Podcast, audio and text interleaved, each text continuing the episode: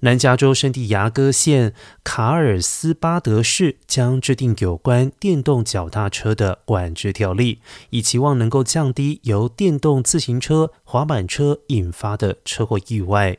该市警员梅里特在市议会报告中表示，二零二零年该市有三十九起与自行车或者是电动自行车相关的车祸事故，二零二一年有六十三起，而今年截至目前为止已经发生了十九起意外。